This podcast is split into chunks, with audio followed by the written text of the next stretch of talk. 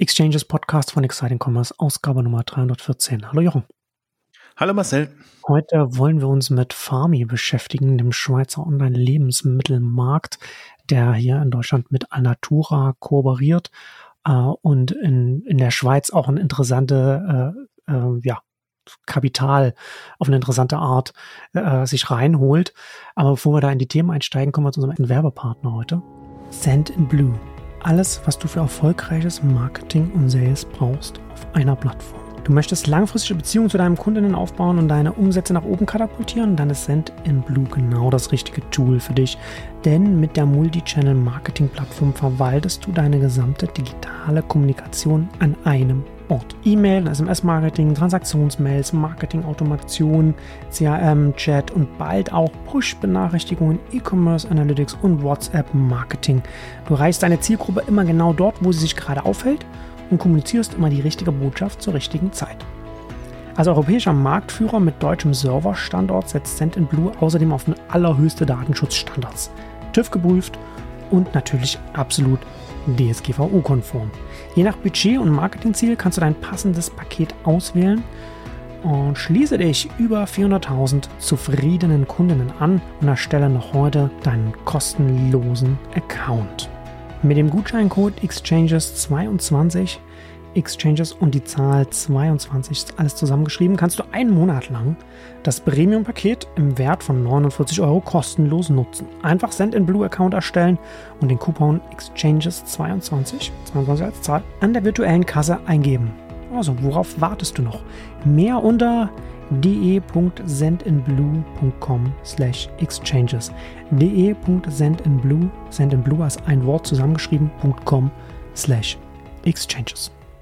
Ja, heute anhand von Farmi äh, wollen wir so ein paar verschiedene Themen durchsprechen. Äh, ist ja ein ganz interessantes Unternehmen aus der Schweiz, da Online-Lebensmittel.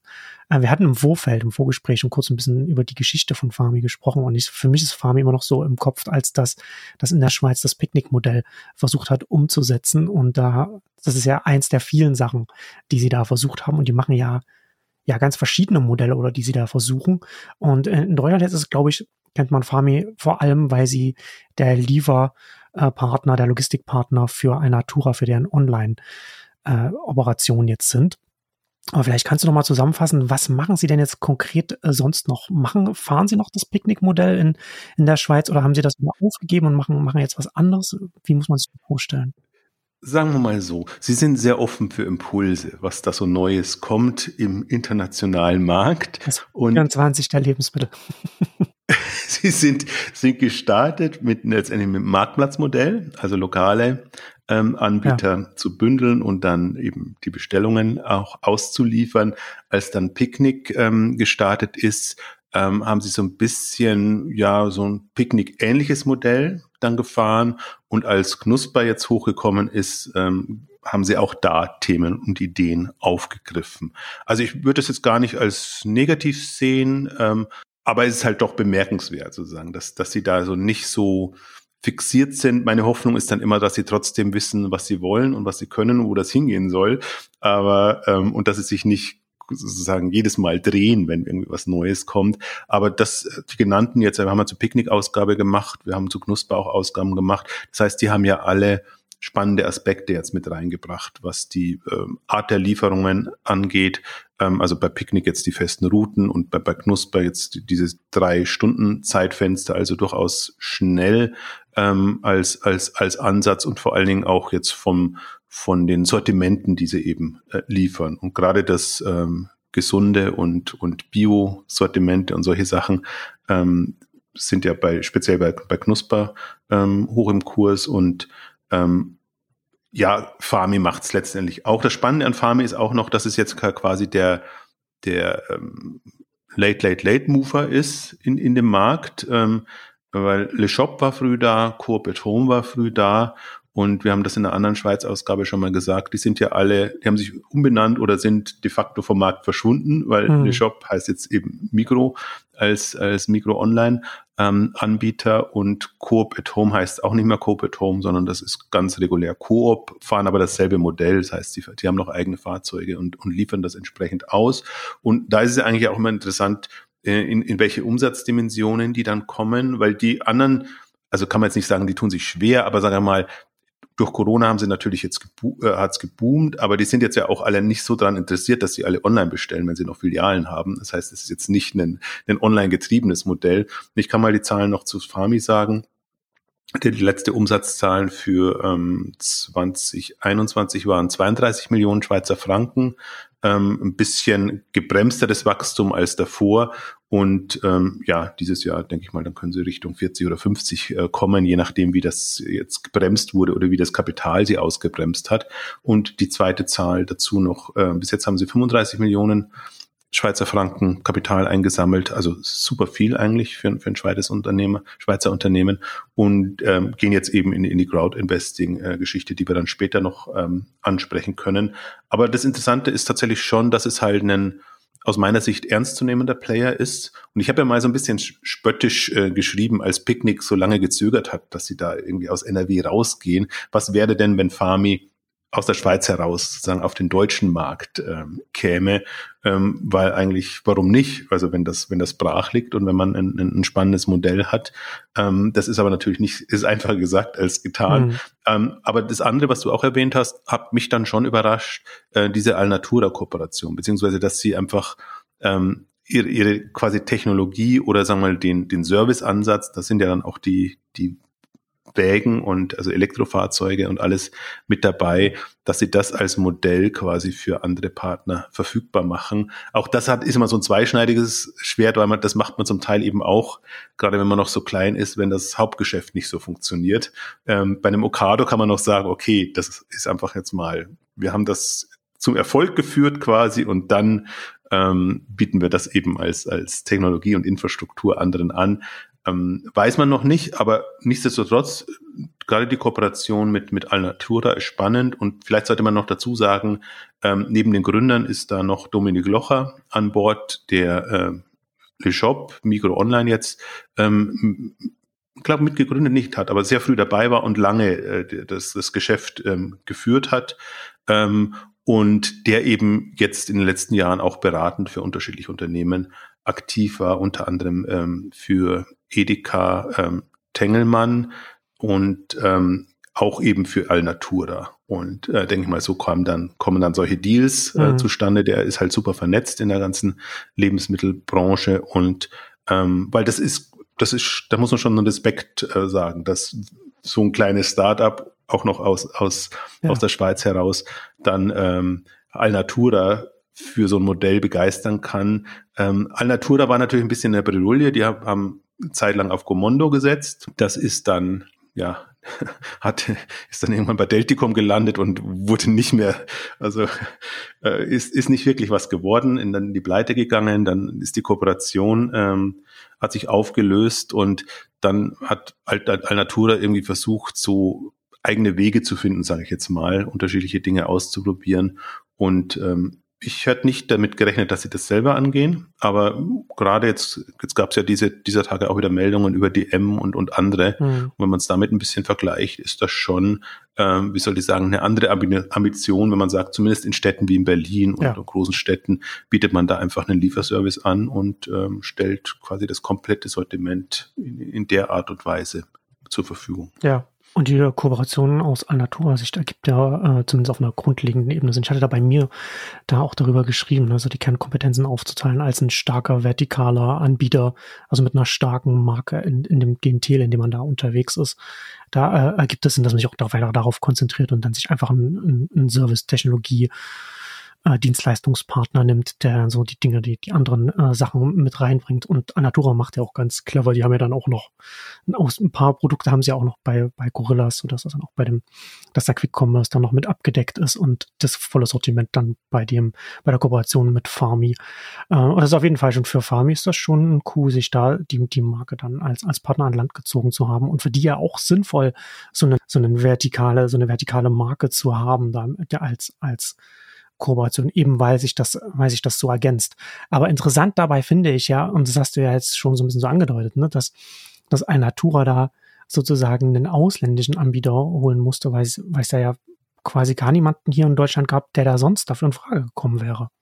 Nee, und es ist auch schwierig. Ne? Ich meine, warum soll Picknick, das mit Edeka verbandelt ist, warum sollte das so ein Modell ja. fahren? Ähm, und das ist schon alles sehr, sehr restriktiv und die, alle haben so ein bisschen sich so, also haben einen Fuß in der Tür bei bestimmten Anbietern und das ist ja immer das, das zweischneidige Schwert. Ne? Sobald, ja. sobald du einen strategischen Partner reinnimmst, bist ja. du nicht mehr so flexibel. Und geht eine Tür sehr weit auf, aber andere gehen dann eben zu. Ja, und ich glaube, das ist noch der Vorteil und äh, ich habe jetzt die Liste nicht, welche Investoren ähm, Farmi da an Bord hat, aber ich glaube, da ist kein Mikro, vielleicht ein Koop mit, mit dabei, weiß ich jetzt nicht genau. Ähm, also ist, glaube ich, auch nicht öffentlich, aber das, das ist halt dann immer die Frage, ne? ob, ob, es, ob es, weil du brauchst ja Partner gar nicht so sehr wegen dem Kapital jetzt in dem Fall, sondern um, um Produktzugang zu haben, um, hm. um da weiterzukommen. Und das ist natürlich in der Schweiz auch nicht so leicht, in Deutschland ohnehin nicht. Ähm, also deswegen ist ja auch durchaus interessant, wie so ein Knusper da gestartet ist, jetzt ohne wirklich einen großen Partner und wie so ein Oda das jetzt macht, die, glaube ich, mit Bünding äh, vom, vom Norden her sich, sich verbündet haben und, und, und darüber reingehen. Also da musste dann eher so regionale, die es halt auch noch gibt, wobei die sind dann oftmals auch mit irgendwelchen Einkaufsgemeinschaften oder wie auch immer das äh, strukturiert ist, ähm, verbandelt, weil sie im Grunde ja zu klein sind, um jetzt mit den Edekas und den, den Reves und Aldis oder so äh, mit, mitzuhalten. Also man hat schon immer mehrere Herausforderungen ähm, dabei, aber andererseits, ich meine, das ist, deswegen ist ja noch die spannende Frage, äh, wer schnappt sich die Okado-Technologie in Deutschland? Das ist ja immer noch die, die, hm. die Hoffnung von Okado. Ich glaube, das ist so eine, ja, das müsste, also Edeka und, und Rewe werden es nicht machen, dann, dann müsste man eher so Richtung DM etc.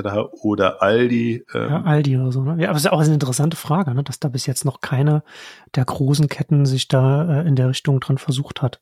Aber ja, war wahrscheinlich der, der Druck im Markt bis jetzt nicht da. Und das ist jetzt, nee, durch eben. die Pandemie hat sich das ja jetzt einfach alles ein bisschen geändert das, also der Druck ist nicht da und dann will man sich auch nicht abhängig machen und also ich verstehe die ganzen Gegenargumente schon und deswegen tut sich ja auch ein Okado zum Beispiel so super schwer jetzt die, also sie haben ja Jahre gebraucht, bis sie mal die ersten begeistert haben, aber jetzt so eigentlich Land zu Land, jetzt Südkorea haben sie jetzt neu ähm, ähm, äh, erobert in Anführungszeichen ähm, also sind eigentlich jetzt schon in relativ vielen Ländern, wir machen also Exklusivpartnerschaften äh, ähm, da drin, aber selbst da könnte jetzt ein Farmi ein anderes Modell fahren. Ne? Also Farmi finde ich halt in, insofern interessant, Alnatura ist jetzt auch kein gutes Beispiel, aber generell für, für regionale Player, weil das ist halt hm. so ein, im Grunde so ein regionales ja. Modell. Also wenn man es wirklich, ich glaube, man kann schon jetzt aus deutscher Sicht ein bisschen mit Picknick vergleichen. Aber sie beliefern natürlich schon die, die ganze Schweiz jetzt, aber die Schweiz ist jetzt ja auch nicht ein, ein, ein Riesenland. Also wenn man das jetzt mal noch als, als regionalen Player beschreibt und einfach dann so sagen, okay, dann hat man zumindest die, die Prozesse vorgefertigt. Man weiß, man hat die, die Elektroautos, man weiß, wie man die bestücken muss, man, man weiß dahinter, wie es laufen muss. Im Grunde geht es ja immer bei den Anbietern darum, am Vortag sammeln sie die Bestellungen ein und am nächsten Tag liefern sie dann aus. Und das ist dann das, in Anführungszeichen, frische Modell. Ja. Das ist nicht auf, auf Schnelligkeit in dem Sinne getrimmt, aber das ist auf, auf Effizienz schon äh, in gewisser Weise getrimmt und jetzt gerade auch für tendenziell Wocheneinkäufe, ja. Wochenbestellungen. Ja, genau, also Effizienz und Sortiment, ne, dass du ein entsprechend größeres Sortiment dann abdecken kannst. Ja, und diese, und diese lokale Kompetenz, die würde ich auch nicht unterschätzen. Also ich finde, das, das spielt auch einen, einen Farmi ziemlich gut dass sie eben das Gefühl mhm. vermitteln, wir arbeiten mit den lokalen, äh, keine Ahnung, Bauern, Lieferanten etc. Ähm, zusammen. Also es kann ein Farmi besser, finde ich, signalisieren als jetzt ein Coop oder ein Mikro, wo du einfach eher das Gefühl hast, nee, die wollen halt das, wofür sie stehen, auch, auch online oder auch über Lieferdienste verfügbar machen, ähm, ist aber ein anderer Ansatz. Und die stehen jetzt ja nicht für in dem Sinne Regionalität oder, oder, oder Biosortiment. Also da finde ich, das ist ja genau die Chance, finde ich, die, die neue Player haben, dass sie das anders aufziehen können und kann dann nur auf die ja. Knusper-Ausgabe verweisen. Knusper macht das halt ähm, perfekt. Also die, die die, im Unterschied zu anderen, die positionieren sich halt auch so und, mhm. und dann nimmst du es wirklich als Alternative zu bestehenden Playern da. Also ein, ein Knusper unterscheidet sich von Rewe nicht nur dadurch, ja, Rewe liefert jetzt auch, sagen wir, Knusper unterscheidet sich von Edeka nicht nur dadurch, ähm, dass es eben ein Online-Player ist, sondern dass sie wirklich ganz klar eine andere also sich anders präsentieren und und ähm, das fehlt ja auch dem dem deutschen Markt noch und ich glaube, dass diese Möglichkeit haben Online-Player oder oder Lieferdienste ähm, nicht national, sondern sondern im regionalen Bereich und ähm, deswegen da bin ich bin ich gespannt. Ich meine, wenn man jetzt mal so ein bisschen durchgeht, also ein Hoffnungsträger war ja, was heißt bisschen durchgeht, so viel gibt's ja gar nicht. Ein Hoffnungsträger war Frischpost und äh, frische Post hat's halt nicht sehr weit gebracht, eben durchaus auch aus Kapitalgründen ähm, und auch aus dem Modell, die sind halt äh, sehr schnell Richtung Franchise-Modell gegangen. Und dann ist ja eigentlich eher immer so der, äh, das Hauptunternehmen kassiert ab oder bürdet den Partnern schon mal Grundkosten auf, die auch erstmal ähm, erwirtschaftet werden müssen. Und wenn das Modell noch nicht so hundertprozentig ausgereift ist, ähm, dann ist es halt super schwierig, dann schon Richtung Franchise zu gehen und die, in jeder Region quasi ein, unabhängiges Partnerunternehmen zu haben und auch eine unterschiedliche Konstellation zu haben. Ähm, also das, das ist eines, aber eher in Klammern. Ich glaube, der Hauptgrund ist dann immer schon das Kapital äh, und, und wie weit kommt man da. Ähm, aber umso spannender. Also und ich finde auch, man muss ja immer relativieren diese 30, 35 Millionen ähm, Umsatz jetzt, die ein, ein Farmi in der Schweiz macht, das kann man ja tendenziell immer Richtung mal acht, mal zehn nehmen jetzt für einen deutschen Markt, damit man am, mhm. einfach auch mal die, die Marktbedeutung äh, noch, noch mal sieht. Ne? Also das ist schon ein, ein, ein substanzielles Unternehmen, das da äh, herangereift ist. Ähm, wobei ich halt, jetzt, wenn man Richtung jetzt äh, Crowdfunding oder, oder, oder Finanzierungsmodelle kommt, ich bin dann im ersten Moment immer sehr, sehr skeptisch, wenn ich einfach sehe, okay, bisher ist es klassisch gegangen, klassische Kapitalrunden und mhm.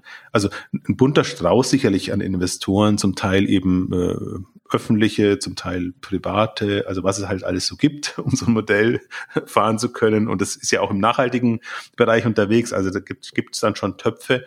Und irgendwann kommt dann der Schritt Richtung äh, Crowdfunding, was ich bei Farm überhaupt nicht erwartet hätte, ehrlich gesagt. Ich dachte eigentlich, die, also man macht's ja, kann es ja aus zwei Gründen machen. Entweder weil man wirklich ähm, Geldnot hat, in Anführungszeichen, und gar keine anderen Töpfe findet, ähm, oder weil man es äh, als, als Publicity-Möglichkeit äh, auch, auch nimmt, um einfach ähm, ja, da zusätzliche Presse zu bekommen, auch die Kunden mhm. nochmal anzusprechen, ja. die Kunden auch zu aktivieren, dass die einfach nochmal auch, auch die, die Werbetrommel in Anführungszeichen für, für das Unternehmen ähm, rühren. Also das ist eigentlich so, wenn ich das jetzt so beobachte, oftmals das Hauptmotiv, ähm, wenn schon etabliertere oder sage ich mal seriösere Unternehmen ähm, Richtung Crowdfunding dann zwischendurch gehen.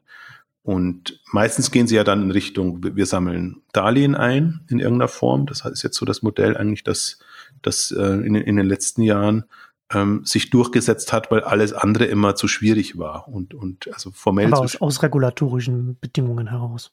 Genau, aus, aus regulatorischen, aber ich würde auch sagen, aus, aus Risiko. Gesichtspunkten. Also dann bist du halt im Grunde, bist du, bist du VC als Privatanleger. Du investierst in ein sehr äh, ja. riskantes Unternehmen. Und ähm, ich fand gerade den Ansatz eigentlich immer sehr spannend, weil man dann einfach sagt, okay, dann kann ich Anteile bekommen und dann partizipiere ich am Wachstum. Ähm, aber das hat sich also vornehmlich aus regulatorischen Gründen so nicht durchgesetzt. Und deswegen gibt's immer, ich glaube meistens Nachrangdarlehen, aber auf jeden Fall Darlehen. Ähm, und dann kriegst du halt deine Zinsen im Quartal und ähm, am Ende wird das Kapital wieder ausgezahlt, wenn das Unternehmen nicht pleite gegangen ist. und dann ist das auch ein schönes Modell. Ähm, für mich jetzt weniger spannend, weil, weil ich gerade die Chance auch sehe oder mich immer frage, wie kann man denn auch am, am Erfolg von jungen Unternehmen partizipieren? Das sehe ich aber jetzt nicht so als Privatmann, sondern eigentlich mehr so als jemand, der einfach auch, auch daran interessiert ist, so Beteiligungen äh, ja. zu bekommen. Aber für jetzt den Privatmenschen ist das durchaus auch lukrativ. Dann ist es halt, jetzt gab es ja keine Zinsen, null, also null Prozent Zinsen quasi auf dem Sparkonto und äh, so gibt's dann also gab ja durchaus drei, vier, fünf äh, Prozent, also auch noch überschaubar jetzt, aber für das Risiko, aber zumindest mehr für, für als, als Privatmensch-Sicht, ähm, als man das irgendwie auf der Bank mit, mit, mit Anlagen bekommen hätte. Also insofern kann man es da ein bisschen reinnehmen und oftmals wird es ja auf bisschen auf der auf der emotionalen Ebene auch gemacht, dass man halt auch an einem ähm, interessanten, spannenden Unternehmen oder Unternehmen, das man gut findet, eben also beteiligt ist oder zum, zum Erfolg beitragen kann. Und das ist ja auch ein, ein Moment, finde ich, dass man spielen kann. Ja, genau, das ist ja dann, das wird ja da auch dann an der Stelle dann auch entsprechend hart gespielt. Die, diese, dieser Aspekt, sei jetzt mal. Ähm, ja, es ist, es ist interessant, ne, weil natürlich Investitionen oder, oder Geldanlagen ja immer ein Kompromiss sind zwischen einer Sicherheit, zwischen wie sicher ist man da, wie viel großes Risiko gibt man ein und dann entsprechend, je stärker die potenzielle Upside, desto stärker ein Downside sein und so weiter. Und da liegt ja so etwas hier dann je nach Fall, ähm, das, ähm, das kann ja dann schon sehr stark schwanken, sage ich jetzt mal. Und da ist ja dann hier schon, also bei Farmi ist es ja nochmal in der Schweiz ein bisschen anders, als was du jetzt gesagt hast, so, so Darlehen. Ne? Das ist ja hier dann, äh, weil es regulatorisch einen anderen Rahmen hat in der, in der Schweiz, die ja, was Finanzthemen angeht, die großen Innovatoren sind. Ja. Traditionell, die Schweizer. Offenbar jetzt plötzlich. Ähm, ja, und da ist natürlich mit dem Aktionariat, äh, da ist, ist, das, ist das ja ein, ein Weg, der nur Unternehmen in der Schweiz offen steht, also die, die auch ihren Sitz in der Schweiz haben, weil andere natürlich dann entsprechend anderen Gesetzen unterliegen. Und da äh, gehen sie hier den, gehen sie hier den Weg. Und das ist, es ist schon ähm, grundsätzlich ein interessantes Thema, aber äh, etwas, was, was natürlich immer so eine, so eine für mich so, so die Frage aufwirft, was du ja jetzt ja auch schon gesagt hast, gerade so ein Farmi, das in der Schweiz durchaus eine Nummer ist, jetzt, jetzt mit Alnatura mit an Bord hat, warum gehen sie diesen Weg? statt traditionelleren Weg zu gehen, also der eine traditionelle Weg ganz klassisch zu Risikokapitalgebern zu gehen, die ja an so einem Farmi durchaus ein Interesse haben könnten, sollten, sage ich jetzt mal, Bes besonders jetzt mit, mit Alnatura, was ja durchaus einen Expansionspfad auch aufstellt, auch wenn du sagst, dass das natürlich ein ganz anderes Modell außerhalb der Schweiz ist als innerhalb der Schweiz. Aber das ist ja auch eine Diversifizierung im Modell, das ist ja, ist ja, kann ja auch sinnvoll sein. Warum, warum sind sie diesen, gehen sie nicht diesen Weg und gehen stattdessen diesen Weg über das, über das Aktionariat? Ne? Das kann natürlich durchaus auch einen Einfluss, also wird eine also ein Thema kann sicherlich sein, wie, wie dann intern dann die, die Stimmrechte verteilt sind, also wie, wie, wie, welche Stimmrechte dann da mit den Anteilen einhergehen, die man dann damit rausgibt und wie man, da kann man das vielleicht noch besser steuern, aber grundsätzlich ist bei mir immer die erste Frage, warum ein Unternehmen diesen Weg wählt, statt einen der traditionelleren Wege, besonders wenn man Unternehmen sieht, wo man denken würde, das hätte eigentlich auch andere äh, traditionellere Optionen, die ja dann auch gleich, die natürlich auch aufwendig sind im, im Fundraising, aber natürlich dann auch potenziell gleich viel höhere Summen dann auch einsammeln, als wenn das man, als wenn man das über, über diesen Weg macht.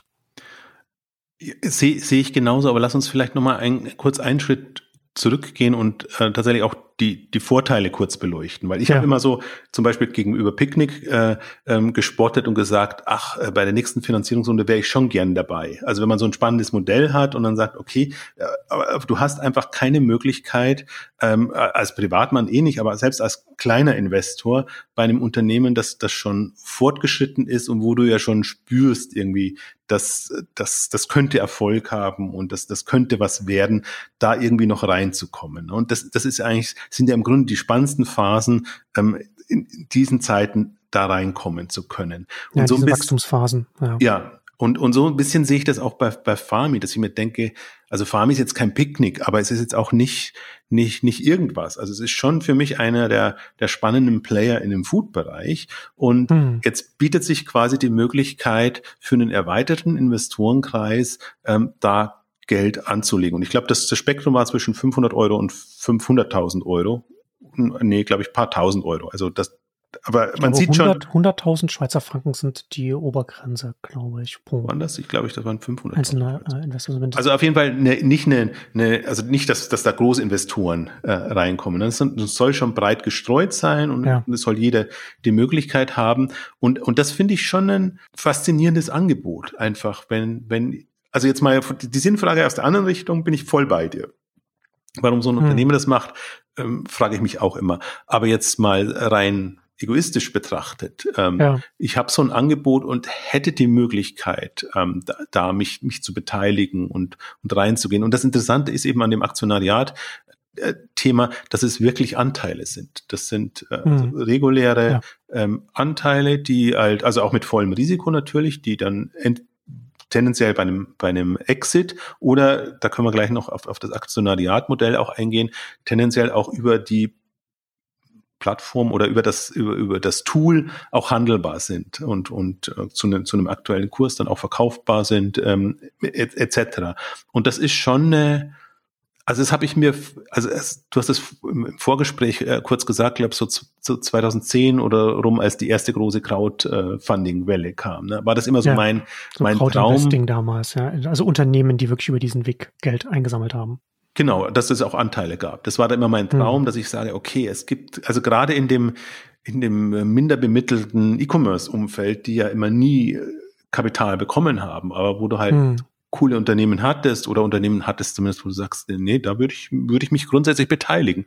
Und wenn ich dann quasi ein Modell habe äh, und, und die Möglichkeit, da reinzugehen, dann kann ich mir das ja nochmal im Einzelfall dann, dann konkret anzugucken. Und für mich ist das, und deshalb habe ich so dreimal stutzen müssen, ähm, als ich das jetzt gesehen habe, weil ich tatsächlich erst dachte, das ist halt so eine typische Crowdfunding-Kampagne. Da macht man eben Wirbel und, und aktiviert die Kunden und dann ist es halt so ein Darlehensmodell und äh, ähm, wie, wie es halt jetzt gang und gäbe ist. Man musste wirklich stutzen, als ich dann gesehen habe, nee, da gibt's echt wieder Anteile und weil dann muss man nämlich auch einsteigen. Warum ist das da möglich und in welcher Form ist das da möglich? Weil sich das wirklich in, in allen anderen Fällen nicht bewährt hat. Das ist ähm, immer schiefgegangen. Also war A, kompliziert und war, hat ja auch ewig gedauert, bis mal in Deutschland Crowdfunding Crowd Investing ähm, Plattformen auch entstehen konnten. Also Seedmatch damals hieß es noch, heißt, heißt inzwischen anders. Ähm, wie lange haben die rumgetan, bis sie endlich mal das, das Modell hatten und das irgendwie so eingetütet hatten, dass es dann auch äh, rechtlich abgesichert äh, ja. fahren konnte. Ja. Und dann hat sich nicht bewährt, weil also natürlich die ersten, wenn es dann schief geht mit den ersten, wenn die pleite gehen und wenn du dann äh, quasi den ganzen Akt, den du halt normalerweise mit den Investoren hast, dann auch noch mit den ganzen Crowd-Investoren durchgehen musst, macht das alles keinen Sinn. Also das, ich habe volles Verständnis oder mir ist klar, warum die dann alle Richtung ähm, Darlehen äh, gegangen sind, weil das ist einfach nochmal ein, also ein sehr viel wie soll ich sagen, äh, klareres und nachvollziehbares Modell. Ja, ähm, und diese, diese ganzen Themen stehen und fallen wirklich mit dem regulatorischen Rahmen und mit dem, und, und wie auch das, wie auch der regulatorische Rahmen von den Behörden behandelt wird. Es gab Anfang des Jahres war das, glaube ich. Da in, in, äh, äh hier in Deutschland war das Neufund hieß das, die haben da auch aufgehört und die Gründerin hat da auch ein, hat dann auch dann Artikel, äh, einen Text noch dazu geschrieben über die frustrierenden Erfahrungen, die sie, die sie da als Unternehmen da gemacht haben und das ist wirklich äh, vernichtend gewesen. Also ähm, sie haben als Unternehmen versucht, mit den entsprechenden Behörden zusammenzuarbeiten, um herauszufinden, in welchem Rahmen, was sie machen können, was sie nicht machen können, was sie, was sie dürfen, was sie nicht dürfen. Und die Behörden haben ihnen nicht geantwortet, kann man, um es mal so zu sagen. Also sie haben ihn, sie haben sie im Ungewissen gelassen. Das ist halt das Schlimmste, was dir als Unternehmen passieren kann. Weil wenn du im Ungewissen bist, hast du das Risiko, wo du dann einfach, du kannst dann in, an so einer Stelle kannst du ja dann nicht weitermachen. Und da war dann schon ganz klar, dass es da äh, eine, einen, einen sehr starken gegen, behördlichen Gegenwind gab, der gar nicht sagen wollte, äh, oder dem, mit dem Unternehmen zusammenarbeiten, mit dem zu sagen, in diesem gesetzlichen Rahmen könnt ihr dies und das machen und das und das könnt ihr nicht machen, sondern äh, es alles schwammig zu lassen und entsprechend dann sicherzustellen, dass da gar nichts, selbst wenn es äh, noch so sehr eingeschränkt ist im innerhalb des gesetzlichen Rahmens bestehenden äh, das, das war gar nicht, da, da führte gar keinen Weg ran. Und das ist schon eine, eine sehr frustrierende Erfahrung als Gründerin. Und auch wenn man das als, Beobachter sieht, das darf eigentlich nicht sein. Das darf nicht sein, dass das ähm, Behörden so mit der Wirtschaft oder dem Unternehmen nicht so zusammenarbeiten, dass sie gar, gar dass die Unternehmen gar nicht wissen, dürfen, dürfen wir das oder dürfen wir das nicht oder, oder wie legen wir diese, dieses Gesetz richtig aus, weil wir wollen nicht äh, gegen Gesetze verstoßen. Ähm, und das, das stellt aber natürlich, das hat also so, so, einen Schilling-Effekt auf die entsprechende Industrie, so dass man halt hier in Deutschland erstmal davon ausgehen kann, dass da hier äh, in der Richtung, was jetzt hier das Aktionariat in der Schweiz macht, so nicht passieren wird, weil ähm, also ich habe das, ich habe das auch selbst erlebt. Ich habe ähm, in dem Rahmen und haben auch zu diesem Thema und anderen Themen da versucht, versucht da äh, einen Text zu schreiben für eine, für eine Publikation und äh, bin da in der Industrie so gegen Wände gelaufen, weil sie gar nicht mit Leuten reden wollten, die auch Texte schreiben, die dann potenziell auch von, von Regierungsmitgliedern dann gelesen werden. Also so, so, so verhärtet sind da die Fronten hier, hier in, in Deutschland und zum Teil auch in der EU. Ja, und das ist, glaube ich, auch das ganze Drama jetzt beschrieben, dass das Fintech-Drama der letzten zehn Jahre. Also hatte ich auch, über das Unternehmen hatte ich ja auch geschrieben, weil eben auch der ein oder andere E-Commerce-Kandidat dabei war. Ich glaube, es war hm. äh, entweder brillen.de oder brille24.de, weiß ich gar nicht mehr, was dann natürlich irgendwie so nichts geworden ist, was die auch, auch den Weg gehen würden. Ja, das ist das eine, also das ist wirklich, also dass das halt so restriktiv gehandhabt ist. Also einerseits verstehe ich es, wenn BaFin und Co. da, ähm, wie soll ich sagen, sehr skeptisch sind, aber andererseits, äh, wann, wann beginnt Skepsis und wann hört Innovationsbeginn, also wann hört Skepsis auf und man beginnt Innovationsfeindlichkeit. Ne? Und aber andererseits muss naja, man sagen, also man muss ja dazu sagen, so restriktiv ist ja okay. Ne? Es ist ja, also das ist ja, so Gesetze sind Gesetze, an die müssen wir uns alle halten. Aber wo für mich das Verständnis komplett aufhört, ist, wenn, wenn Unternehmen, die sich innerhalb von Gesetzen bewegen wollen und innerhalb dieser Gesetze neue Dinge machen wollen, wenn denen dann Steine in den Weg gelegt werden und und absichtlich dann eine Unsicherheit geschaffen wird, die, die den Markt erstickt, das ist halt Willkür. Ne? Das, ist, das geht ja schon Richtung behördlicher Willkür. Das, das stimmt, aber wenn man jetzt zum Beispiel Aktionariat sich anschaut, das ist ja auch nicht innerhalb bestehender Regeln möglich gewesen, sondern die mussten ja auch wirklich ähm, Regeln ändern, ändern und ähm, also da muss man ja auch, das ist ja ein bisschen auch dokumentiert, auch deren Lobbyarbeit, ähm, also wie, wie erst quasi über die hm über irgendwelche Organisationen das Bewusstsein geweckt wird. Man hat jetzt äh, im Prinzip diese Möglichkeiten und könnte andere Modelle fahren und dann ist vielleicht die Schweiz doch noch äh, überschaubarer oder muss wirklich den Hut ziehen, dass, dass sie das durchgebracht haben und einfach dann die, die, die Regulierung so läuft, dass so ein Aktionariat, was ja quasi eine, eine private Börse oder also jeder kann so quasi eine Börse starten, wo, wo Anteile gehandelt werden können, ermöglicht. Also ich sehe das durchaus auch noch äh, skeptisch kritisch, weil da ist natürlich allem Tür und Tor geöffnet und dann wird es dann wieder die ganzen Fälle geben, wo das halt auch nicht seriös gemacht wird. Und ja. äh, das ist ja immer das Ärgerliche dabei, wenn man es wenn man so macht, wie es gedacht ist. Und wenn, also das ist jetzt ja die Idee, aber wobei ich bin halt schon auch ein, ich bin ein, äh, wie soll ich sagen, ich finde, das hat auch was Gutes, dieser, diese Börsen, so wie sie jetzt da sind, auch mit dem Anlegerschutz und mit den, mit den Regularien. Also nur weil die da sind und weil die schwierig sind, finde ich, ist das jetzt erstmal nicht kritikwürdig. Also man, man muss ja, man muss ja eher umdrehen. Ja? Die Börse, wie wir sie jetzt haben, mit ihrem freien Zugang zu, wo die Bevölkerung wo mittlerweile mit, einem, mit einer, mit einer Smartphone-App äh, Anteile kaufen kann von Unternehmen, das kann man so nur anbieten, wenn es, wenn es so reguliert ist, dass den, dass den Unternehmen Transparenz äh, auferlegt wird, also dass die Öffentlichkeit, ohne dass sie Zugang, physischen Zugang zum Unternehmen hat, eine Möglichkeit hat, die Geschäfte des Unternehmens einordnen zu können und so so sie nicht in Lügen investiert, sondern dass sie äh, zumindest bis zu einem gewissen Grad informierte Entscheidungen treffen kann, wenn sie sich dann an Unternehmen beteiligen will. Deswegen bin ich jetzt mal sehr gespannt. Also vielleicht gehen wir noch kurz auf das Aktionariatmodell ein, soweit wir es nachvollziehen und verstehen können. Also es gibt es jetzt ungefähr seit einem Jahr und was die anbieten, das nennt sich Brokerbot.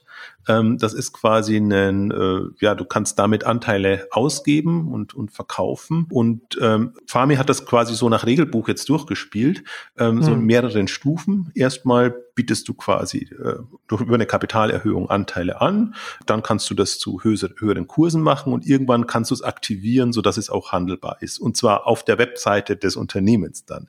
Und das ist ja das, was sie, was sie stolz vorweisen, den, den dezentralen Ansatz dann, dass das ähm, in, in der Unternehmensverantwortung ist. Und das Aktionariat ist quasi nur das Tool und der Toolanbieter, wobei ich schon interessant finde, dass jetzt, wenn man auf die Aktionariat-Seite geht, auch das ganze Portfolio sieht und wirklich, also quasi börsenmäßig sieht, welche hm. Unternehmen haben bereits so einen äh, Art Börsengang hingelegt und was sind die aktuellen Kurse, was sind die aktuellen Bewertungen. Und das sieht man dann eben auch, dass quasi ähm, Farmi das prominenteste und jetzt auch mit ähm, jetzt knapp 70 Millionen ähm, Schweizer Franken ähm, mit am höchsten bewertete Unternehmen, also zweithöchst bewertete, aber prominenteste ist. Und so, ich finde es jetzt so, ich finde interessant, das mitzuverfolgen jetzt in, in der Phase. Und jetzt sind wir gerade bei dem Stand, also sie haben jetzt erstmal ihre 6 Millionen Kapital gesucht zu einer 60 Millionen Bewertung. Da hatten sie 2 Millionen von professionellen Investoren, der Rest quasi über, über die Crowd. Das ist super flott gegangen über Kampagne, aber auch über, über Vermarktung und Werbung in Handelszeitungen äh, etc. und so. Und seitdem, also sie über die 6 Millionen sind, haben sie den Kurs erhöht und ähm, sind jetzt bei einer Bewertung, sind, sind über 68 Millionen reingegangen und du siehst dann so schön bei Aktionariat, das erhöht sich dann. Wenn du mehr Anteile ausgibst, ist natürlich dann auch mehr, mehr Volumen da und jetzt geht das alles so Richtung 70 Millionen. Aber diese, diese siebte Million, da tun sie sich schon schwerer, das hinzubekommen. Und ist auch nachvollziehbar, der, der Kurs ist höher und, und es ist im Grunde weniger attraktiv, wenn man es als professioneller Investor sieht. Wenn man es jetzt nur als jemand sieht, der auch dabei sein muss, dann ist es im, im Grunde wurscht und wenn so ein paar Anteile sind. Ähm, und in der Phase sind sie jetzt und ich bin dann gespannt, ob sie es freischalten, weil ich finde, das ist so das, das, das Riskanteste. Sobald du es freischaltest und quasi einen Also mit Freischalten Kurs meinst du, dass die, dass bestehenden Aktionäre, die jetzt Anteile über Aktionariat gekauft haben, dass sie das dann äh, beliebig weiter veräußern können über, über die Blockchain, über Ethereum. Ganz genau, weil, weil das dann einen aktuellen Kurs gibt und eine aktuelle hm. Bewertung hm. und das kann halt auch, der Schuss kann auch nach hinten losgehen. Also im Positiven ist halt immer die Hoffnung, dass es dann noch steigt und dass das Interesse größer ist und dass das alles äh, wunderbar läuft. Aber man sieht ja jetzt, wie aktuell an den regulären Börsen, äh, dass das auch dann eben sehr schnell crashen kann, wenn eben viele verkaufen wollen und gar nicht so viele äh, kaufen. Und da, da, da ist für mich noch so ein bisschen, also bin ich mal sehr gespannt, ob sie das machen. Das haben sie jetzt aber sozusagen noch offen gelassen. Das haben sie jetzt noch nicht ihren Aktionären gesagt. Äh, wir, wir haben jetzt diesen, ja, wie soll ich sagen, diesen Verkaufprozess unserer Anteile und in drei Monaten wird es freigeschaltet oder in nächster Zukunft oder irgendwas. Das da, da hat man, da, das wird nicht irgendwie kommuniziert, was da, was da der Plan ist. Weil das ist ja schon auch nochmal was, was ja auch für einen, für einen Investor auch inter, eine interessante Information ist. Ja, aber so verkaufen sie es gerade nicht. Also ja. sie haben es, sie haben es, sagen wir mal, ich will mal so formulieren, sie haben suggeriert, dass sie das machen können und dass das echte Anteile sind, die auch tendenziell verkauft werden können. Ähm, aber sie haben keinen Plan vorgelegt. Also sie sind ohnehin sehr schwammig im, im, im also nach dieser ersten Phase, wann genau die Zeitpunkte sind, äh, wann, wann und wie viel äh, Aktien geben sie noch aus. Quasi sie sagen einfach nur, sie haben begrenztes Kontingent und wollen natürlich auch nicht äh, wahnsinnig das Ganze verwässern lassen. Und in dem Prozess sind wir jetzt noch und das haben sie sich so ein bisschen offen gelassen. Deswegen gibt es jetzt, oder ich habe es zumindest nicht gefunden, keinen Zeitpunkt, ab dem man sagt, jetzt zum Beispiel 1.1.23 ähm, ist das dann frei handelbar. Ja. Aber ich glaube auch nicht, dass, dass es denen darum geht. Aber das ist für mich das, das Spannendste eigentlich an dem Aktionariatmodell, weil das ist ja genau die Richtung, du möchtest, A, möchtest du kleinen aufstrebenden Unternehmen oder im Grunde jedem Unternehmen die Möglichkeit bieten, ähm, Anteilseigner reinzunehmen. Und super toll ist es ja dann, wenn du nicht befürchten musst, dass dann ewig da ein Login hast und, und, und mit drin bist, sondern wenn du einfach sagst, ich möchte gerne verkaufen, dann auch die Option hast. Also das, das ist für mhm. mich so der, also das ist für mich das, das Tolle an dem Börsenmodell, aber das ist für mich auch ein tolles Modell jetzt in dem Bereich. Und das ist ja auch so ein bisschen was, was in dem, in dem VC-Frühphasenbereich noch, noch fehlt. Also es gibt so teilweise so Secondary-Märkte und ja. wo dann quasi frühe Aktionäre dann irgendwie ihre Anteile weitergeben können. Die haben ja gerade in den USA extrem zugenommen, weil ganz viele Startups einfach keine Lust auf Börsengänge haben. Also es gibt da ja, ne? Also Airbnb ist ganz spät an die Börse gegangen, Uber auch. Stripe ist immer noch nicht an der Börse. Und die werden dann entsprechend groß in dann die Secondary Markets. Ja, also deswegen, es, es, es gibt schon Möglichkeiten, aber sage mal, das ist alles noch so aus meiner Sicht unter der Hand. Und äh, ich finde halt das Interessante, also wenn man sich zum Beispiel den Pitch von Aktionariat ähm, anguckt und dann sie sagen, es gibt ein paar hunderttausend ähm, kleine und mittelständische Unternehmen in der Schweiz und hm. im Prinzip das sind so die Kandidaten, da könnte man das machen in so einem Modell. Und die Idee ist ja auch gar nicht, dass jetzt irgendwie, also IPO, Public Offering mhm. äh, hm. äh, eben bekommen, sondern dass sie einen Investorenkreis haben, ähm, aus, aus sich heraus und sich dadurch öffnen können. Und das finde ich. Das, das ist ja letzten Endes auch was Interessantes, ne? Also weniger für so ein, für, für ein Unternehmen der Größe und der Bekanntheit von Farmi, aber eher jetzt ein kleines mittelständisches Unternehmen, vielleicht in einer Kleinstadt, das dann über so einen Weg auch, auch mit weniger Reibung dann auch lokal, wo sich lokal Leute dann beteiligen können, die das Unternehmen auch kennen vor ihrer Haustür.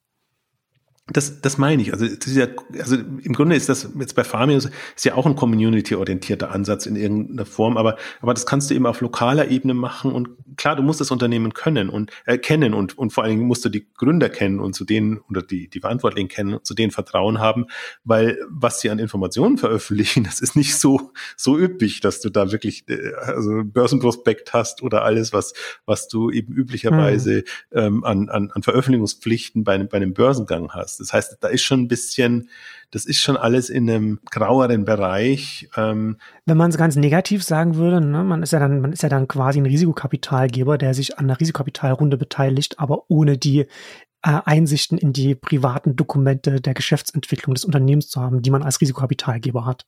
Und das ist auch mein Problem dabei. Also deswegen, das ist, finde ich das auch gar nicht so gut, wenn das dann äh, bei Privatleuten platziert wird und so promoted wird. Weil ich finde, mit einem, mit einem professionellen Hintergrund oder mit, zumindest mit einer Erfahrung in dem Bereich, ja, warum nicht? Wenn man, wenn man weiß, das ist super riskant und, und das ist eigentlich auch nicht das, was man erwarten würde, dann geht man genau schon so rein. Aber was ja suggeriert wird, ist, da ist jetzt ein, ein, ein tolles Farmi, das ist quasi so ein, ja, äh, äh, also nettes, sozialverträgliches, sympathisches Unternehmen und da kann, dem kannst du ruhig dein Geld anvertrauen. Hm. Ist aber genauso, wie du es beschreibst. Es sind Risikoinvestments im Frühphasenbereich tendenziell, wo du normalerweise sagst, da sollen einfach nur A, super erfahrene Leute das machen und B, Leute, die Geld übrig haben und die einfach sobald sie das abgeschlossen haben, sagen, im Grunde, die, also 90 Prozent Wahrscheinlichkeit ist, dass ich das abschreiben muss und 10 Prozent ist, dass es gut geht und dann freue ich mich darüber und dann. Deswegen halt, da kommt ja das Risiko und Risikokapital her. Ne? Also man hat halt, man hat einen Home Run und äh, neun oder 90, die, die, die, die völlig in den Sand gesetzt werden. Und das ist dann immer noch, und das ist noch die Erfolgsrate, wenn man, wie ich gesagt habe, die internen Kennzahlen sieht und dann entsprechend auch sehen kann, ergibt das überhaupt Sinn? Kommen wir da überhaupt hin, wenn wir jetzt hier viel investieren, dass wir an einen Punkt kommen, wo das dann profitabel wird? Also deswegen bin ich, was, was die Privatgeschichten angeht, bin ich super skeptisch, aber jetzt aus einer Branchensicht betrachtet, finde hm. ich das super toll. Also wenn du wirklich so ein einfaches Modell hast, und das ist ja auch, der Overhead ist ja nicht hoch und die Kosten sind auch nicht hoch, ähm, weil du eben nicht, nicht äh, diese Börsengangs-, Publikations-, äh, äh, Prüfgeschichten und, und alles hast, sondern weil du im Prinzip einen, einen Tool hast und, und quasi die Verwaltung ist, äh, ist, ist ausgelagert. Das, also bin ich mal gespannt, das ist halt wieder Blockchain, was jetzt nicht den besten Ruf hat, aber gehen wir mal davon aus, das ist ein seriöses Blockchain-Unternehmen, dann ist das ja alles äh, schön getrackt und, und äh, da auf der sicheren Seite und braucht eben diese zentrale ähm, Steuerungskomponente nicht. Und also hast das quasi ein einfach, einfaches, praktikables Tool und kannst dann das so machen. Und das, das ist für mich halt dann wirklich so ein Türöffner, dass ich sage, okay, das also für bestimmte Unternehmen und gerade für den E-Commerce sehe ich das durchaus als, hm. als relevantes Thema, weil das ist kein Risikokapital Thema, das, das, das hat Florian Heinemann auf der K5 auch so schön gesagt, das rechnet sich einfach nicht für einen, für einen VC. Ähm, die brauchen es im Grunde, dafür ist es zu wenig riskant und die Hebel sind zu wenig hoch. Aber es ist halt durchaus attraktiv, ähm, jetzt aus, aus einer anderen Perspektive heraus. Und es gibt halt durchaus Leute, die auch jetzt nicht so hohe Erwartungen haben und, und andere einen anderen Investmentansatz haben und, und die dann offen wären, genau da, da reinzugehen. So wie wir ja auch offen sind. Wir machen das jetzt ja über, über, über Fury letztendlich, Fury-Beteiligungen, dass wir da hm. versuchen, Modelle hinzubekommen, mit, mit Partnern eben auch in Unternehmen reinzugehen. Ähm, aber das ist eben auch jetzt kein, kein einfaches Börsenmodell, sondern das ist sehr, äh, wie soll ich sagen, aufwendig und, und, und eben auch dann nicht wieder für jedermann zugänglich. Und das finde ich, das ist für mich, das finde ich auch Aktionariat so, so spannend, weil das wirklich jetzt das erste ist, was das ermöglicht. Und wenn ich das rein aus einer professionellen Branchensicht betrachte, als professionellere Investoren, ähm, dann könntest du die ganzen Angels und die ganzen Frühphasen-Investoren quasi über solche Modelle reingehen lassen und ähm, das ist schon, also das ist schon cool, wenn es, wie gesagt, der rechtliche Rahmen, klammer ich jetzt mal aus, aber jetzt nur vom, vom Modell und hm. Du kannst halt, weil im Grunde ist es ja so, wie, wie funktioniert's denn? Jetzt funktioniert's ja auch schon so. Du hast inzwischen schon einigermaßen etablierte, bekannte Gründer, die über ihr Netzwerk dann die Leute reinholen. Und das sind meistens so die, deswegen ja Pre-Seed, Pre-Pre-Pre-Pre-Seed. pre pre pre seed also alles super viel, ja, so, super viele Angels dann drinnen und, und äh, aber trotzdem auf, Aufwand, bis, bis du das in, entsprechend strukturiert hast. Also das ist das eine Modell und das andere Modell ist ja, du hast irgendwie ein super tolles, innovatives äh, Thema, vielleicht von einem unbekannten Gründer wo dann auch sagst, okay, dann hätte ich zumindest die Möglichkeit, über, über dieses Innovationsthema Leute zu begeistern, die eben in innovative Themen ähm, reingehen wollen. Also in beide Richtungen finde ich das ähm, ähm, super interessant und deswegen werde ich das jetzt auch weiterverfolgen. Und ich meine, das ist das Schöne, dass wir jetzt Fami als Case haben, der, der uns auch noch nahe liegt ja. als, als Unternehmen. Deswegen fand ich jetzt so den, den, den Monat schon spannend ähm, Oktober, November, wie sie jetzt ähm, da, da gestartet sind und reingegangen sind. Und ähm, da werden wir sicherlich das ein oder andere Update machen. Und ich habe jetzt ohne im Blog ja schon versucht, immer wieder ein Update zu machen, wenn es irgendwie eine neue Entwicklung gibt, weil ich finde, solche Modelle sind am besten dann zu verfolgen im Prozess. Das ist mhm. in, der, in der Theorie, klar kannst du schreiben, das ist jetzt ein Aktionariat, Börsengang, Anführungszeichen, und das und das sind die Regularien und alles. Aber das kann man sich gar nicht so vorstellen, als wenn man es dann sieht, wie es tatsächlich passiert und auch, also alles läuft ja nicht glatt. Also das ist, ich bin mal jetzt gespannt. Also das geht jetzt super zäh Richtung sieb, siebte Million quasi, die, die sie da einsammeln. Und bin gespannt. Das sind jetzt von elf Euro, äh, elf Schweizer Franken noch ein bisschen was, glaube ich, auf 13 Schweizer Franken gegangen. Und die Idee ist ja dann, dass sie dann mit dem, dem Ausgabekurs quasi noch höher gehen. Ähm, wie gesagt, damit nicht so viel Verwässerung da ist. Und äh, wer halt später kommt, zahlt tendenziell höhere Kurse. Ja. Ähm, FOMO. ja, ja, aber das haben, das haben sie auch gehört gut ja, Gehört ja dann dazu. Das haben sie auch gut gespielt. Ja, Genau. Äh, ich würde, ich würde aber nochmal auf das, auf das Blockchain-Thema nochmal, noch mal zurückkommen, was du angesprochen hast. Das kann man hier natürlich so was Aktionariat macht, nur, nur Blockchain-basiert umsetzen. Sie nicht, dass sie jetzt irgendwie auch eine eigene Blockchain oder so da nutzen, sondern sie setzen ja auf Ethereum. Das ist die zweitgrößte Blockchain, äh, neben, nach, äh, nach Bitcoin und da, wo man eben solche Sachen dann noch umsetzen kann. Ähm, und sie haben da ja auch, und das ist ja durchaus auch interessant, ne, sie haben äh, neben dem Corporate Dashboard für die Unternehmen, die die, die die Anteile rausgeben, haben sie eine sogenannte Portfolio-App und das ist halt eine ganz klassische Wallet. Und das ist also eine, eine auch äh, Self-Custody, das heißt, man ist dann selbst dafür verantwortlich, dass man dann auch diese Wallet nicht verliert, wo das dann alles drin liegt, weil dann kein Unternehmen dahinter steht, was entsprechend auch deswegen wichtig ist, dass jetzt ein Farmi, wie du sagst, über die Webseite äh, über sich dann das ausgeben kann und die die Aktionäre dann die Anteile haben und die alle nicht dann darauf angewiesen sind, dass die Server von, von Aktionariat oben bleiben oder dass es Aktionariat morgen noch gibt. Und wenn Aktionariat dann morgen weg wäre, dann wären die Anteile immer noch da, weil sie dann eben in diese Blockchain reingeschrieben sind, über die man das dann auch entsprechend tendenziell theoretisch, was Sie noch nicht gesagt haben, dann auch weiterverkaufen kann, weil äh, Ethereum Wallets gibt es durchaus auch einige. Äh, ich glaube, irgendwo auf der, auf der Webseite haben sie geschrieben von 50 Millionen Ethereum-Nutzern, sagt Aktionariat. Ich weiß nicht, so ungefähr in der Größenordnung, deswegen ich glaube, dass sogar ein bisschen, bisschen mehr äh, mittlerweile ist. Aber das ist natürlich dann auch diese interessante Frage, ne? wenn du jetzt eine, wenn sie jetzt für die Anteilseigner haben, sie dann, da, da gehen sie ja wirklich den, den ganzen Weg, den ganzen Blockchain-Weg. Sie haben diese mobile App, die, das ist eine Wallet, Self-Custody heißt, da, ist, da sitzt kein Unternehmen dazwischen, sondern es ist dann wirklich beim Kunden, beim Anteilseigner äh, selbst liegt das dann das ist dann schon ein Börsengang durch die Hintertür, ne? Weil das kann nämlich dann, weil den Verkauf und Kauf von diesen Anteilen kann dann niemand mehr aufhalten, wenn sie das freischalten. Also aktuell ist es so, dass man dann, dass man sozusagen äh, als Whitelist schaltet man das frei, so dass, so dass dann nur entsprechend die Leute, die das kaufen, dann in deren Wallets liegt das dann und die können es noch nicht weiterverkaufen. Und wenn man die Whitelist abschaltet, dann ist das dann quasi für alle, die eine Ethereum Wallet haben, die können das dann theoretisch kaufen und an die kann man das verkaufen. Und dann ist es zwar Blockchain basiert, aber also technisch anders aber regulatorisch und, und auch in der Nutzung her exakt das gleiche, wie wenn ich jetzt auf Trade Republic oder, oder sonst wo äh, äh, für mein Depot äh, da äh, Anteile an irgendeinem Unternehmen kaufe. Das wäre dann hier genau das gleiche.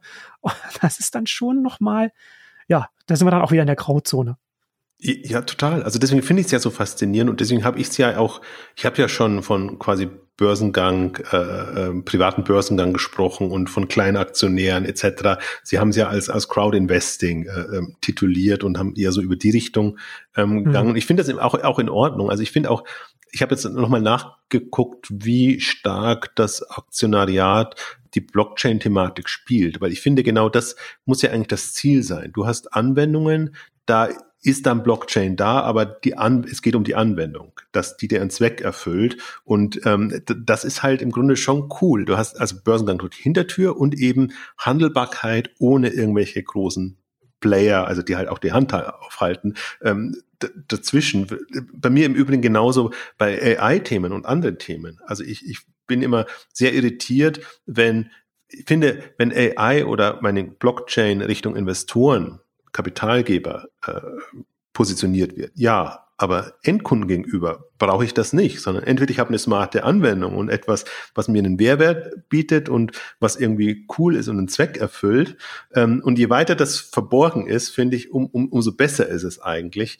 Äh, deswegen, ich habe bewusst nochmal nachgedacht. Ja. Also sie spielen schon Also sie dürfen natürlich auch nicht verbergen, sondern es muss schon klar sein, dass das jetzt quasi äh, in, in der Blockchain äh, abgelegt ist.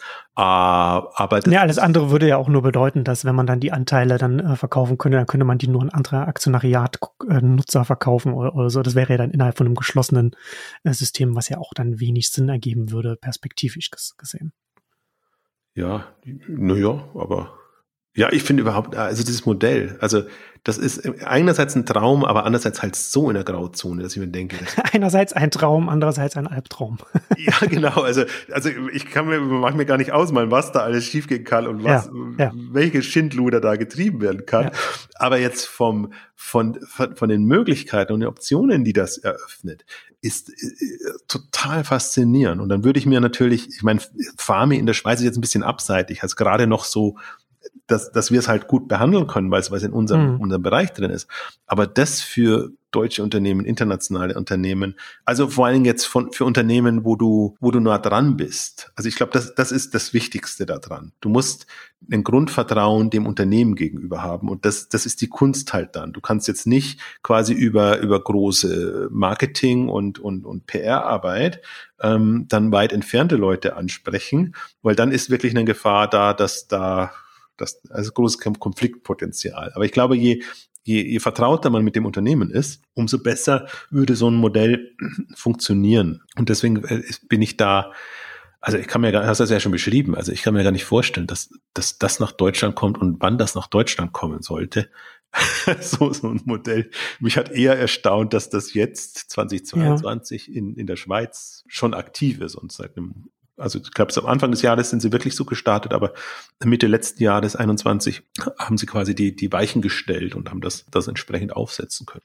Ja, also da können wir jetzt auch nicht so tiefer da weiter einsteigen in das Thema, aber ich bin da auch sehr gespannt, wo sich das hier hin entwickelt, weil natürlich, also wie ich gesagt habe, ne, also wenn Aktionariat, also wenn jetzt Fami sagt, wir schalten das jetzt frei und unsere Aktionäre können damit handeln, dann können du, ich, alle, alle Hörerinnen unseres, unseres Podcasts, egal wo sie sind, ob sie jetzt hier in Deutschland sind oder in irgendwelchen anderen Ländern sind, so eine Self-Custody-Wallet äh, äh, kann sich jeder zulegen. Das ist halt, ne, das ist äh, letztendlich nur, eine, nur ein Stück Software. Und das ist regulatorisch. Das lässt sich nicht das lässt sich nicht so aufhalten, sage ich jetzt mal. Und das ist schon, das ist schon eine Herausforderung, weil das dann, dann kannst du zwar als Anbieter, kannst du das, als deutscher Anbieter kannst du das nicht machen, aber der Schweizer Anbieter mit dem Schweizer Unternehmen, gut, dann können wir halt alle nur in Schweizer Unternehmen investieren auf die Art, dass die ihren Sitz in der Schweiz haben. Aber das ist dann, das ist dann halt schon regulatorisch. Da bin ich schon mal gespannt, wie sich das, was da, was, was dabei rauskommt. Aber das ist, aber so ganz grundsätzlich ist, also für mich stellt sich ja schon diese, diese, du hast ja Vertrauen gesagt, also ja schon diese, die Frage, äh, ob da nicht, ob jetzt vom, von Aktionariat oder von, von dem regulatorischen Rahmen, in dem jetzt der Anbieter äh, sich bewegt, der anderen Unternehmen anbietet, Anteile auf diesen Weg zu verkaufen, welche, welche Arten von Transparenz da dieses Unternehmen, das Anteile verkauft, bereitstellen muss. Ich glaube, anders geht es nicht, dass da an der Stelle dann einfach, also ne, da kommen wir natürlich dann wieder so Stück für Stück da an, wo wir schon gewesen sind mit dem klassischen Börsengang. Aber ja es hat schon seinen Grund, warum dieses System historisch so gewachsen ist, wie es gewachsen ist. Und da kommt man, glaube ich, hier auch nicht daran vorbei. Vielleicht gibt es da noch Zwischenstufen, aber ja, wir sind da jetzt nicht die, die Fintech- oder, oder Börsenhistorie-Experten, aber vielleicht kann, kann, gibt's, kann man da noch äh, Abstufungen der Transparenz und, und des, des Anteilsverkaufs äh, noch finden. Also gibt es ja durchaus jetzt hier Möglichkeiten, ne? dass man nicht sagt einfach, entweder ist, ist es allen offen oder es steht niemandem offen. Also man kann ja durchaus dann auch noch so äh, sich überlegen, in welchem Rahmen das als Anbieter dann ähm, vielleicht auch nur bestimmten Investoren ähm, offen steht. Ne? Dass man, also dass es natürlich dann nicht einfach nur großen VC-Fonds offen steht und, und, und aber deswegen muss es nicht gleich allen Bürgern und Bürgerinnen offen stehen, die dann vielleicht auch als Laien dann an so eine Stelle mit reingehen und das Risiko nicht erfassen. Vielleicht gibt es da noch andere Möglichkeiten, die man machen kann was aus einer ganz anderen Richtung kommt, gibt es ja zum Beispiel auch äh, AngelList, das ja ganz viel Infrastruktur für Angel-Investoren geschaffen hat, um sie auch als, als Syndicates zusammenzuschließen, dann also einfach die Softwarepotenziale genutzt hat, um dann eben die Netzwerke, was du ja auch schon äh, so angedeutet hast, ne, als äh, für, für Angels, die sich da zusammenschließen können, wo man sagen kann, okay, ich habe dann einen bekannten, äh, da gibt es einen berühmten Angel-Investor, eine Investorin, die hat ein gutes Händchen, da hänge ich mich einfach mit ran und immer wenn der oder die investiert, packe ich so und so viel mit dazu. Aus der Richtung, glaube ich, können gibt es da hier sehr viel Potenzial, um diesen ganzen Kapitalfluss hin zu den Wachstumsunternehmen noch ein bisschen fluider zu machen, ein bisschen liquider zu machen und da einfach mehr Wahlmöglichkeiten zu schaffen, über welche Wege das äh, gehen kann, ohne dass dann äh, irgendwelche Leute unbeabsichtigt in Bankrott getrieben werden. Ich glaube, auch aus der Richtung muss noch was kommen, dass, dass da irgendwie, also entweder eine Qualifizierung oder irgendwelche Voraussetzungen oder was auch immer dann da ist, dass, dass man das macht. Also, weil sonst ist es alles schon sehr frei. Und ich habe mal ein bisschen reingeguckt, ähm, also es geht ja auch darum, die Veröffentlichungspflichten oder eigentlich ist ja freiwillig, ähm, was man denn an, an, an Daten dann, hm. also Quartalsberichten, Halbjahresberichten etc. zur Verfügung stellt.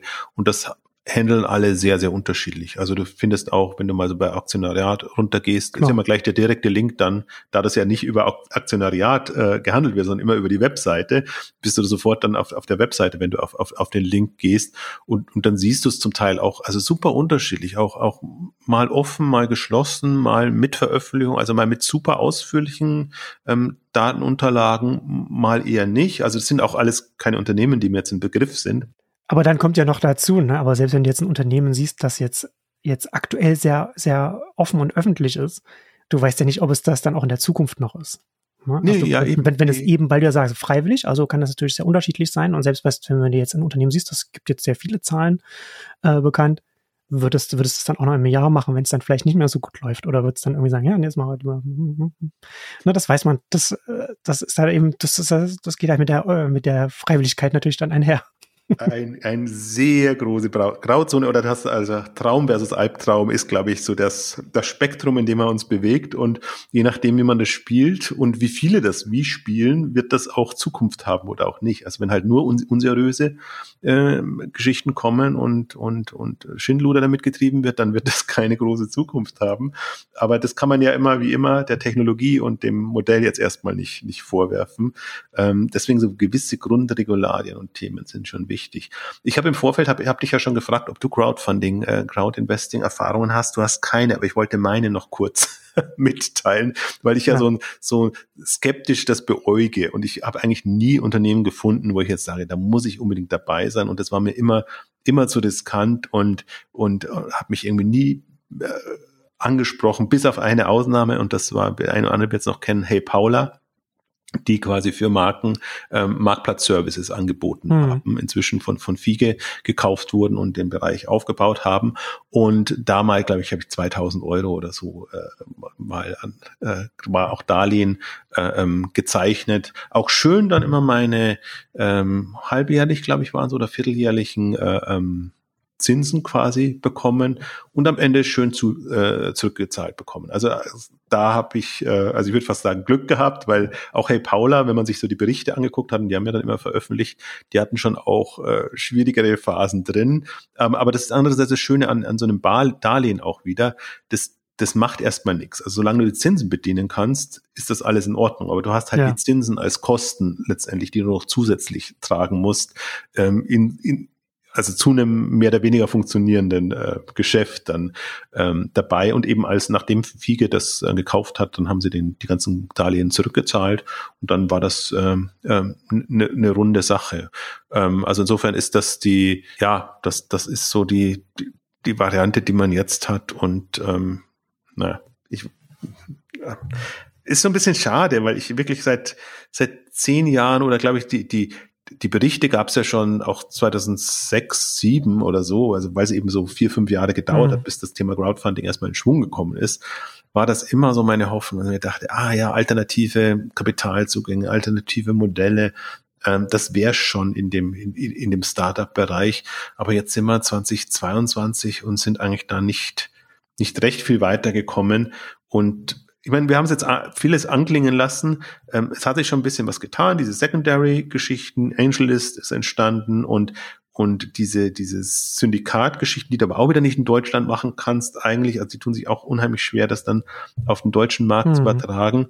Ähm, also da ist jetzt sicherlich auch Deutschland nicht führend und man sieht aber auch, also was heißt, wer es mitverfolgt, sieht aber auch wieder deutsche Startup-Verband und wer auch immer ähm, da extrem viel Energie drauf verwendet und jetzt auch äh, viele Hoffnung auf die neue Regierung, speziell die FDP. Ist ja auch längst schon ein Meme in der Branche geworden, wie man hier in Deutschland, äh, wie viel Zeit man hier beim Notar verbringt, wenn man da irgendetwas machen will. Das muss nur die, die internationalen Investoren verfolgen, wie die, wie die, ja. wie die spotten über das, was, was in Deutschland und auch alles ausgedruckt und hingeschickt und nix sonst irgendwie möglich. Also das ist wirklich so schockierend, wenn man auch sieht, wie, wie weit ein, ein Land wie Deutschland in den Themen tatsächlich hinterherhinkt, weil hm. das ist ja alles, das, das, das hängt ja von der Dynamik ab, ob du Dinge ermöglichst und ob du Dinge schnell ermöglichst. Und dann geht was voran, äh, wenn du schon immer weißt, das ist ein ewiger Akt, um, um, um, um so Kapitalrunden dann, dann so riesige Transaktionskosten, die, die, die damit einhergehen in so eine, in so eine Finanzierung. Ne? Das ist nicht monetär, aber das ist halt Zeit, die halt auch knapp bemessen ist. Und ich muss dann schon immer, ich finde dann immer so, also zum Beispiel, also wir machen ja auch jetzt relativ viel und, und da bekommst du ja alle möglichen Konstellationen auch mit. Und wenn du dann, dann, dann hast du halt auch Unternehmen, die halt Englisch kommunizieren, weil sie eine internationale Ambition mhm. haben, einen englischen Markt haben. Und dann gibt es natürlich Förderprogramme im Deutschen, äh, in, in Deutschland, die du im Prinzip nutzen kannst, aber die brauchen es dann wieder übersetzt. Äh, und da musst du erstmal die Übersetzung äh, mhm. wieder, wieder finanzieren, wo ich mir dann immer einen Kopf rein und denke, da, da, dafür ist es ja nicht da, dass das Geld, was ja. ihr uns gebt, dass wir das dann in, in äh, Übersetzungen etc. Äh, stecken oder eben im Notariatsgeschichten. Äh, Geschichten. Also das ist teilweise so so ein Overhead und so ein Bürokratieaufwand, ähm, dass man sich wirklich fragt, kann man da, kann man da nicht anders machen? Und da gibt es ja so viele, also wir haben jetzt nur ein bisschen an der Oberfläche gekratzt. Es gibt ja so viele Themen, steuerliche Themen und alles, die, die das nicht, nicht gerade attraktiv machen, ähm, ähm, sol, sol, solche Frühphasen ähm, in Investments. Ähm, also ich sehe nur immer, wie die, und bin, habe da durchaus Respekt, wie, wie sie immer baggern, die, Angels, hm. die jetzt im, im, im Startup-Verband zum Beispiel drin sind und wie es halt sehr zäh vorangeht. Und ja. äh, natürlich ist dann immer der Jubel groß, wenn so ein bisschen wieder was äh, eine Hürde genommen wurde. Aber im Grunde hat das schon was Realsatirisches, was man da äh, verfolgen kann. Ja. Da bin ich manchmal froh, dass ich da nicht so 100% drin bin, so ein bisschen von der Seitenlinie. Aber natürlich Profiteur. Also wenn, wenn man das macht und in dem Bereich aktiv ist, ähm, also ausbaden tun es alle letztendlich. Also die, die, die einfach viele Investments haben, aber einfach auch die, die halt gelegentlich nur, nur da sind. Und ähm, das ist ähm, ja, also ausbaden tun sie ja wirklich alle, ne? Also die ganze Wirtschaft, weil das natürlich dann Auswirkungen auf, auf die Dynamik einfach hierzulande hat, was die, was die Firmengründung, was die, was die Finanzierungsrunden und so weiter angeht. Und da hast du ja ganz viele. Also was du da an Effekten zweiter Ordnung auf die deutsche Wirtschaft hast, dass ich, dass das alles im internationalen Vergleich so zäh hier ist, das kann man, glaube ich, gar nicht quantifizieren, aber das wird, das ist, es wird auf jeden Fall enorm sein. Jetzt wollte ich auf ein Thema, das ist mir gerade gar nicht mehr eingefallen, jetzt ja. ist es mir wieder eingefallen, noch kurz hinweisen. Ähm, Vital ähm, ist ein Mehrwegverpackungssystem, hm. die auch eine Crowdfunding-Runde machen, eben wieder Richtung Darlehen dann oder, oder hm. ähm, Anleihe. Und da macht es auch Sinn, weil das ist so ein Unternehmen, was eben auch von der Verbreitung lebt. Und das ist so ein Modell quasi, was, was jetzt erstmal über die bestehenden Nutzer und, und, und, und Partner etc. quasi mehr Wind machen will. Und äh, Mehrweg ist ja jetzt als, als Thema dann ab 1. Januar verpflichtend bei, bei Restaurants ähm, etc. Das heißt, da hoffen die einfach nochmal auch, auch Rückenwind zu bekommen. Und wir, wir sind da auch dabei, jetzt in, in, im Rahmen einer früheren Runde, aber was, ich habe ja auch drüber geschrieben, was einen äh, Vital zum Beispiel so so interessant macht, dass sie ja ähm, nicht Mehrweg im klassischen Sinn sind, dass man halt so seinen Pfand abgibt und dann Pfand wieder zurückbekommt, sondern dass es einfach trackbare Verpackungen sind. Und, und sie haben es sehr schön, sie haben auch ein schönes Video mhm. produziert, hatte ich mir vorhin noch mal kurz angeguckt, wo sie es so ein bisschen mit einer Bio Bibliothek äh, vergleichen, wo man sich ein Buch ausleiht und dann eben das in seiner App oder also in seinem also eben hat und dann irgendwann eben zurückgeben muss. Und äh, wenn man da in Verzug gerät, dann zählt man, äh, zahlt man schon Strafe und, und alles Mögliche. Also die Idee ist schon, das schnell in den Kreislauf zurückzubekommen, aber eben nicht so dieses, dieses klassische äh, ähm, Pfandmodell. Und das fand ich bei dem Modell eigentlich immer interessant, dass die wirklich ähm, das jetzt Richtung, Richtung App, App gedreht haben und auch ja. in, die, in die App natürlich Motivation einbauen können, dass die Leute das wirklich intensiv nutzen und eben auch ähm, ja, wie soll ich sagen, also nicht zu lange behalten und, und was das Interessante an solchen Modellen ist, dass sie halt flexibel nutzbar sind. Du musst nicht deine, deine Mehrwegverpackung mitnehmen und dann ins Restaurant gehen und dir das, die Suppe reinfüllen lassen, sondern die Flexibilität ist ja dann trotzdem da. Ich bin mal sehr gespannt. Also ich habe, ich habe das nur so am Rande tatsächlich mitbekommen jetzt, diese, diese ähm, neue gesetzliche Regelung, was das bedeutet, wenn die verpflichtend dann einfach in den Restaurants das, das entsprechend anbieten müssen. Aber das ist für mich jetzt zum Beispiel nochmal eine, eine spannende Crowdfunding-Kampagne, weil das ist ein, ein Team, das das irgendwie aus, aus Köln heraus jetzt ähm, ähm, vorantreibt äh, und ein spannendes Modell. Aber mit dem, mit dem Markttiming, mit dem, mit dem Gesetz jetzt, was dann jetzt kommt, äh, dann stellt sich für mich auch sofort wieder die Frage, warum es kein äh, VC-Thema ist, weil man doch da auch als Risikokapitalgeber direkt sieht.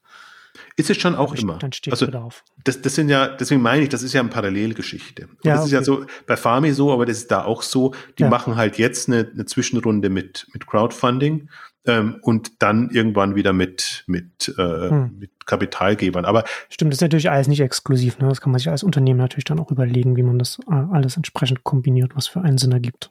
Ja, man muss halt nur im Hinterkopf behalten, wie, wie komplex kann das werden. Und ja. ähm, also gerade so ein Modell zum Beispiel wie, wie, wie Vital ist halt, ist halt einfacher, weil es ein Kredit ist. Der halt ich wollte gerade sagen, wenn es als Kredit, als Darlehen dann ist, dann ist das ja, dann ist das halt einfach ein Kostenpunkt, den du, den du entsprechend mit einkalkulierst. Bei Farmi ist es anders, weil das ist wirklich eine, eine Kapitalerhöhung ja. und die hast du dann in Anführungszeichen an der Backe und musst du halt auch immer berücksichtigen und da musst du das, das Modell entsprechend ähm, äh, fahren können. Aber da, um auch nochmal beide, beide Stränge letztendlich auch, auch zu haben. Ich glaube, in dem Spektrum bewegen wir uns und ähm, im deutschen Markt haben wir ohnehin nur die eine Möglichkeit. Also insofern gucken wir mal, wie wir den Schweizer Markt noch, ähm, noch beäugen. Ich bin wirklich super gespannt jetzt, wie das, wie, wie, wie, also ob sie das auch freischalten und ob dann äh, handelbare Aktien und ich freue mich natürlich drauf, jetzt äh, einfach dann auch eine Bewertung zu haben und, und, und einfach dann auch zu sehen, wie, wie ein Unternehmen damit umgeht. Also das, wenn, wenn sie das auch. Ja, vor allem welche Dynamik das dann, also welche Eigendynamik das dann einen annimmt, ne? Das ist dann, das ist ja dann auch nochmal das Interessante. Ja, also das ist, also ich bin wirklich gespannt, ob sie dieses Risiko eingehen. Weil natürlich kann man sagen, okay, das ist jetzt erstmal so die Aktionariatbewertung und die professionellen Investoren, die dann reinkommen, ähm, ist, ist, ist eine andere Thematik. Aber mhm. ähm, kann man nochmal eine andere Bewertung auch, auch fahren. Aber es ist halt schon aus, aus einer Öffentlichkeitssicht, es ist eine, ist es eine spannende Geschichte. Ist natürlich dann auch so etwas, ne? So an so, an so einem Feld, wenn man dann öffentlich gehandelt wird, aber natürlich keine entsprechenden Berichte vorlegt, dann dann hängt ja alles auch im, im Positiven, im Negativen noch viel stärker von der, von der öffentlichen Wahrnehmung und dem Vertrauen das, das man dann entsprechend hat. Also es kann natürlich auch, auch für das Unternehmen nach, nach hinten losgehen. Das kann ja in beide Richtungen äh, ja, das gehen. Interessante vielleicht bei, bei, bei Farmi fährt ja, fährt ja den Dominik Locher-Stil, der eigentlich immer sehr schnell Zahlen veröffentlicht hat, ja. einfach auch ein bisschen okay. den Markt zu signalisieren. Also jetzt nicht tiefgehende, aber zumindest Umsatzzahlen, immer kurz nach dem Jahreswechsel oder so zum Halbjahr oder so. Und das haben sie auch schon jetzt immer gemacht. Und insofern sind sie da schon ein bisschen transparenter unterwegs als ein Unternehmen, das, wo du jetzt erstmal nach zwei Jahren vielleicht nachgucken kannst, kannst, wie die Umsatzzahlen waren. Ähm, also deswegen, das, da, das passt dann schon. Die haben jetzt nicht aus, aus, aus solchen Kennzahlen so ein großes Geheimnis gemacht. Und ähm, deswegen ist jetzt nicht der schlechteste Kandidat. Deswegen sprechen wir ja auch drüber. Also wenn das hm. jetzt irgendwie ein super dubioses Unternehmen mit, mit irgendeinem eben einem dubiosen Modell wäre, dann muss man das jetzt erstmal gar nicht durchdeklinieren. Aber jetzt, wo ich sage, jetzt ein vergleichsweise seriöses Unternehmen ähm, mit einem spannenden Modell, dann ist das für mich ein anderer Case. Und deswegen spiele ich das auch bei, bei Exciting Commerce. Also das, das ist für hm. mich, also ist jetzt nicht der glaube ich, interessiert jetzt nicht so viele offenbar dann. Ähm, also Food eh nicht und, und unsere Modelle auch nicht. Aber gerade unter Innovationsgesichtspunkten ähm, finde ich, ist das durchaus was, was man einfach mit, mit verfolgen und mit tracken kann. Und wenn es halt aus der Schweiz kommt, kommt es halt aus der Schweiz. Weil es in der Schweiz geht. Aber es sind natürlich alles keine, keine Investitionsempfehlungen, die wir hier gemacht haben. Ich hoffe, das, ich hoffe, das ist natürlich klar ja. in unserem Gespräch. Aber damit kommen wir zum Ende unserer großen Fintech-Ausgabe. Vielen Dank fürs Zuhören und bis zum nächsten Mal. Tschüss. Tschüss.